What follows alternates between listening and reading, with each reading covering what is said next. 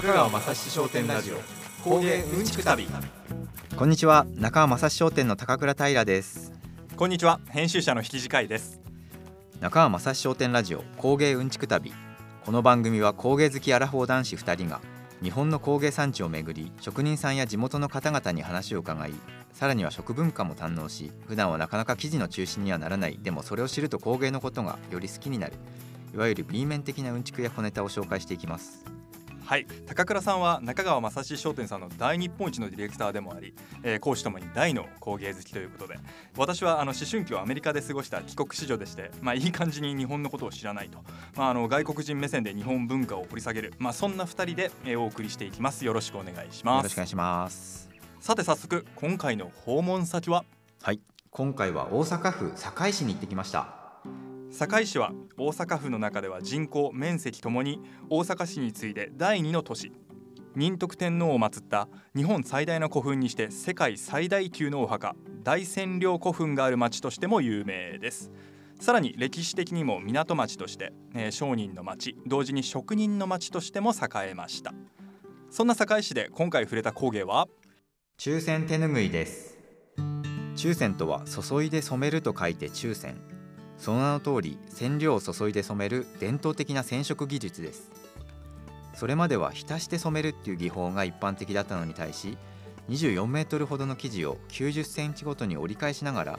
特殊な糊で防染しその上から染料を注ぐことで一度に大量の染色が行えるっていうものなんです、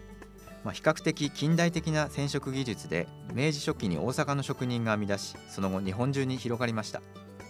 表裏がないのが特徴で独特のにじみなども中線の魅力の一つ。主に手ぬぐいに用いられています。お手持ちの手ぬぐいをイメージしていただけると分かりやすいかもしれませんね。今回は堺市で手ぬぐいブランド虹浦を展開されている株式会社中荷の中尾弘樹さんにお話を伺いました。はい早速中線ですがあのまあ、正直あのかなりマニアックというか、うんうん、あの今までねこの絵の具というか染料を注いで染めるっていうものを、まあ、見たことある方もなんとなくイメージできる方もいらっしゃるかと思いますが、まあ、僕もその一人であなんか見たことあるなって思いながら、えーと、実際に行かせていただいたんですけどもう全く違うというかそれまではなんとなくイメージしていたものが全てこう合点になるほどこういうことだったのかって思うことがもう3つ4つぐらいあったので、ですよね、い、や僕も結構抽選の実践とか見てたんですけど、それでもやっぱ工場行ったら全然違うなって思いました、そうですよね、はい、中尾さんもおっしゃってましたよね、あのまあ、これまでたくさん抽選の説明をいろんな媒体でまあ書いたり話したりしているんですけどやっぱり実際に来た人たちが正直あ何も理解していなかったというか、うんうん、見て初めて納得できると。いうものだったりするので、まあ、今日ねあの冒頭でも今あの24メートルの生地をこう特殊なのりで加工しみたいな お話あったと思うんですがさっぱりイメージできていない方もいらっしゃると思いますがあの、まあ、我々一生懸命ちょっとお伝えしていこうかなと、あの努力して説明をしていきますのでぜひあのついてきていただければなと思います。頑張ります。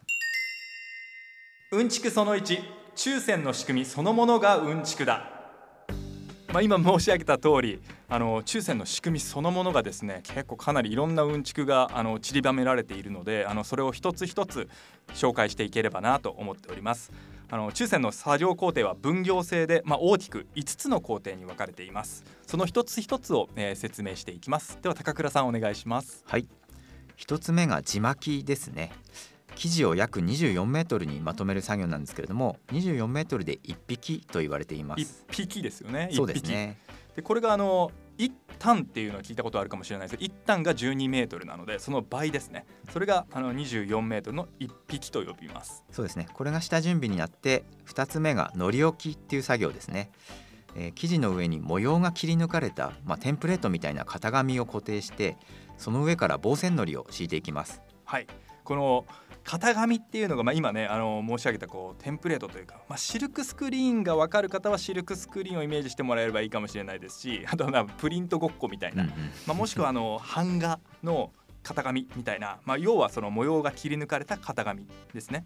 でそれを、えー、その上からこう防染のりこの防染のりっていうのが、うん、染まるのを防ぐのりと書いて防染のりなんですよね。そうですね。色を染めたくないところにこの防染のりっていうものを敷いていくんですよ。でその型紙を通してこうその防染のりが生地に転写できるようにしていくと。でそれをこれ90センチずつどんどんどんどん敷いていって折り返しながらその生地を重ねていく、まあ、これがこののり置きの作業ですよね。そうですね。まあ糊がマスキングテープみたいな役割をしてますね。実際に色がそこに染まってもらいたくないところに敷くっていうものですよね。ですね。そうこの防染糊は腐っちゃうって言ってましたね。あそうですね、はい実際あの防染糊があの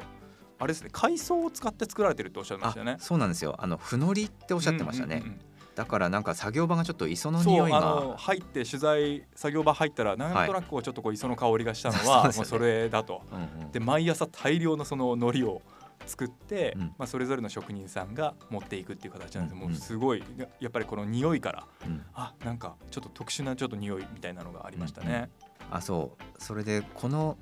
糊置きが実は本当に重要な作業らしくて、はい、まあ、僕と甲斐さんが見に行った時にいきなりこわもての職人さん その染めの職人さんがいきなりでかい声で「おい日が出たぞ!」みたいなことを言っていて 結構びっくりして。そうです。もうひげ面二人からするとあちょっとなんかあいきなり怒られたいやいやなんかかマスクからひげが出たのかなみたいな そうですよね。マスクしてて。そうでもそれがまあひげっていうのがですねそのなんでしょうあの手ぬぐいの模様から実際ピッピッピッとあの染色が飛び出しちゃう染めが飛び出しちゃうことをひげっていうらしくてはい。これがその糊置きの作業がまあ万全にできていなかったっていうことらしいんですよ。そうですよね。そのさっき言ってたその防染糊っていうものが本来そこに絵の具がとかあの染料が染み込まないはずのところにちょっとこのヒゲっぽいうん。ピピッと出てしまったっていうのをヒゲが出たぞ。うんうん、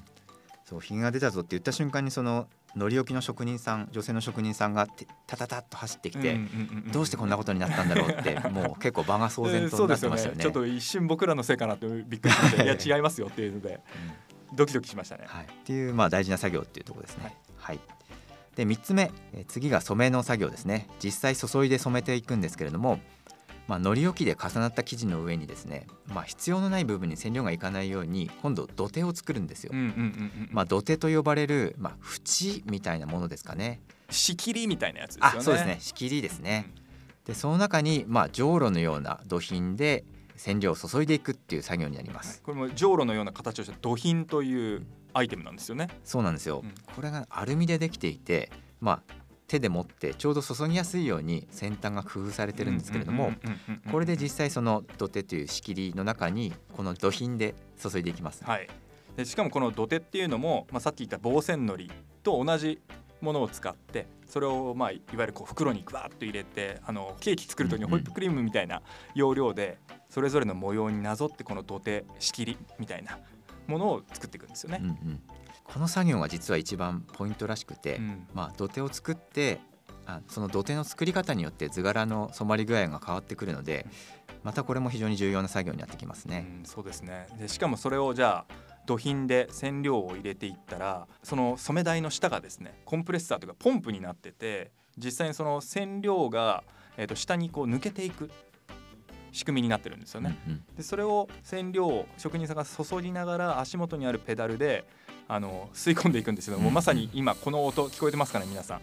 あ このシュッシュッシュッっていうのがこれがもう今実際上でこう染料を注ぎながら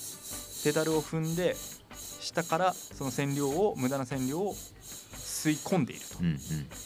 これが結構職人技が試されるらしいですね、うん。要はその吸い込み方によってまあ、にじみ方というか染まり方が変わっていくそうなんですね。吸い込む時間ですよね言ってしまえば。そうですね。どれだけ注いでいってそのまま浸透していってる間にどれぐらいのスピードでこうそれを吸い込むか。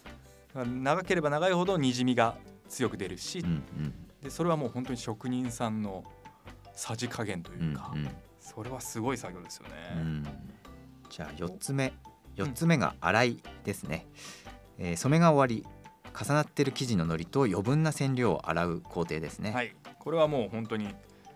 洗いですね。うんうんで川って呼んでましたよね。そのそうですね場所を。はいもともとは多分川うんうんで、まあ実際に洗ってたんだとは思うんですけど、今はなんかプールみたいになっていてそうですね。その中には長靴姿で入ってジャバジャバ洗ってバジャバジャバジャましたねバ洗っていましたね。はい。うん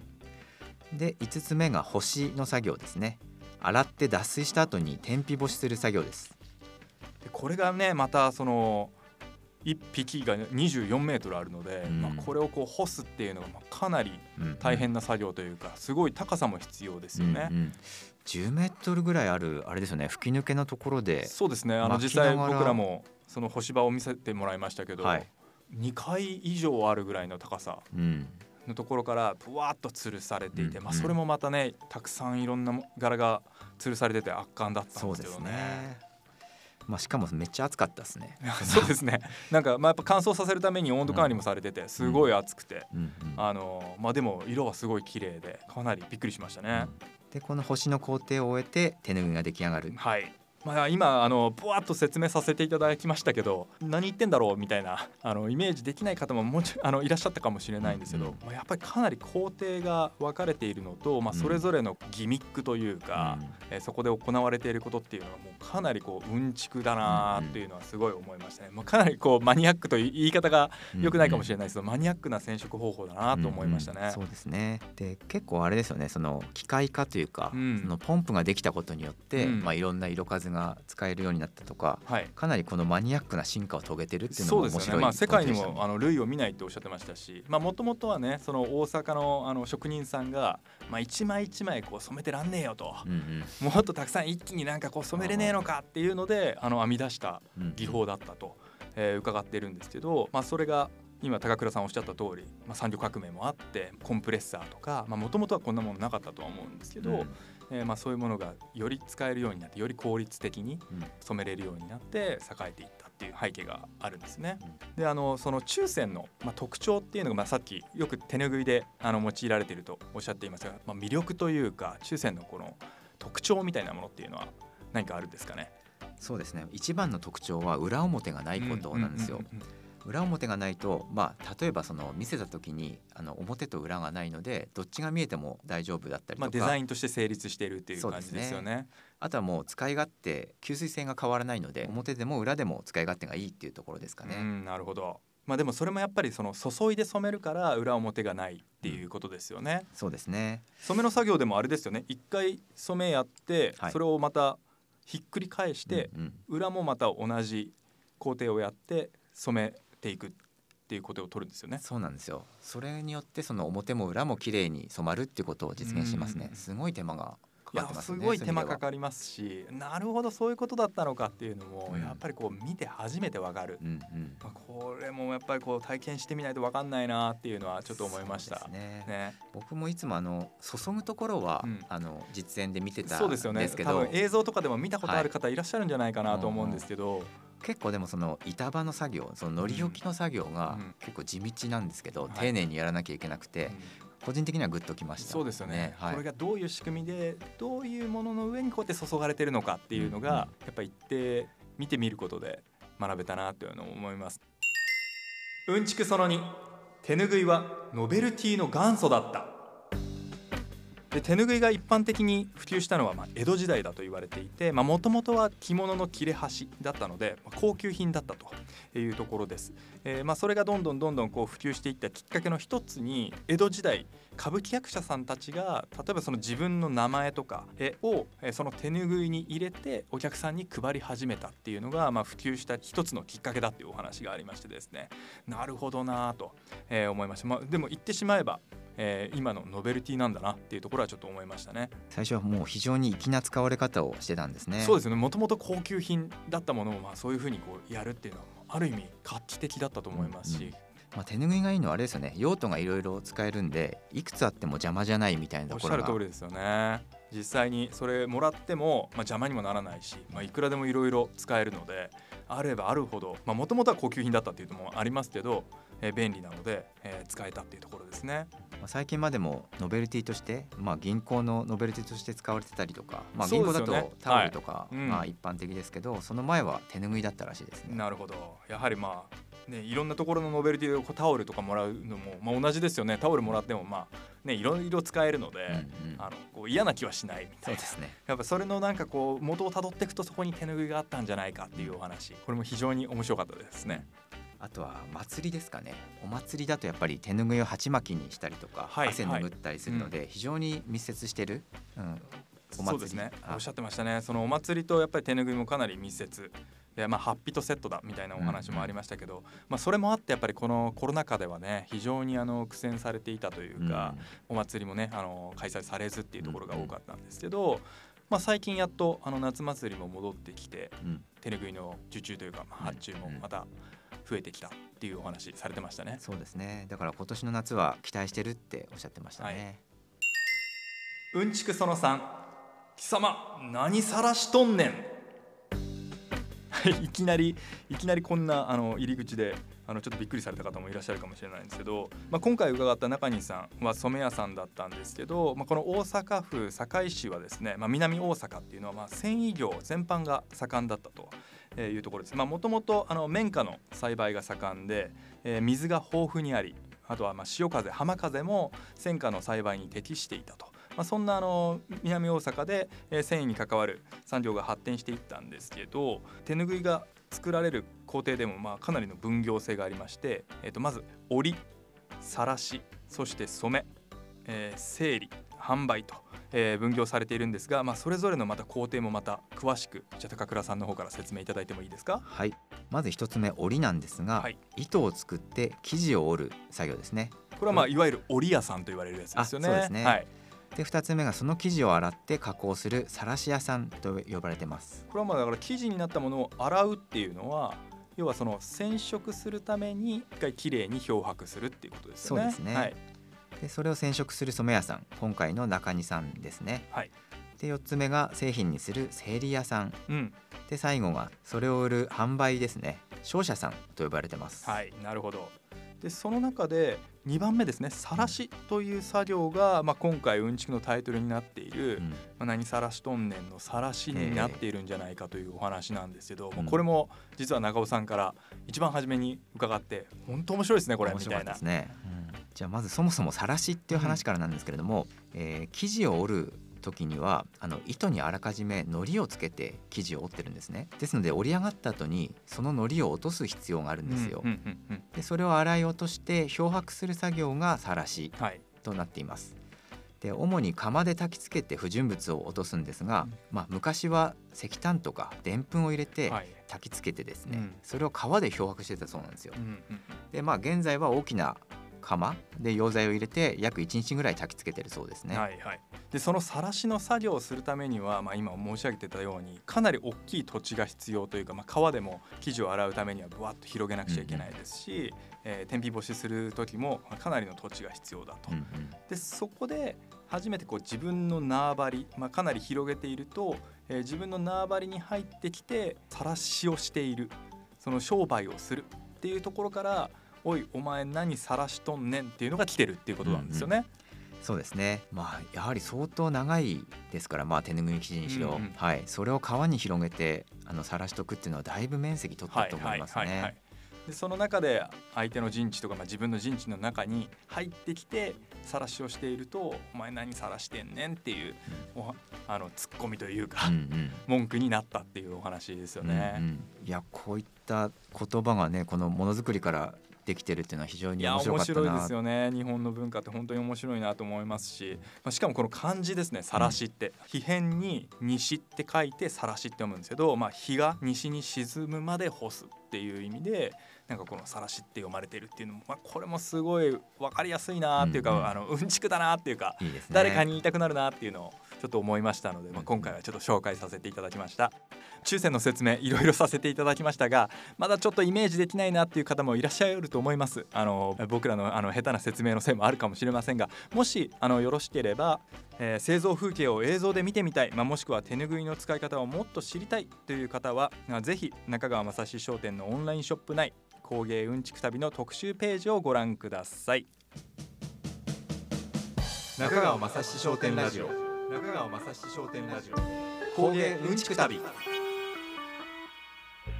と語り始めると本当にキリがないんですがとりあえず前半はここまで。また次回後編では中線のお話含めこの堺という街の面白さについてさらにはうんちくクイズや職人さんへの Q&A を紹介していきたいと思います。そしてそして今回もプレゼントを実施します、はい。えー、中川正七商店のツイッターをフォローしてハッシュタグ工芸うんちく旅を入れて番組の感想を投稿してくださった方の中から1名様に旅のお土産をプレゼントします。今回のお土産は中西さんが展開している手ぬぐいブランド虹浦の手ぬぐい2種をプレゼントします。応募の期限は8月14日日曜日まで。当選した方には中川正七商店公式アカウントから DM でメッセージを送らせていただきます。ではまた次回堺市で抽選手拭いの後編でお会いしましょう中川正七商店ラジオ工芸うんちく旅。お相手は中川正史商店の高倉平と編集者の引地海でした。ではまた次回お楽しみに。さようなら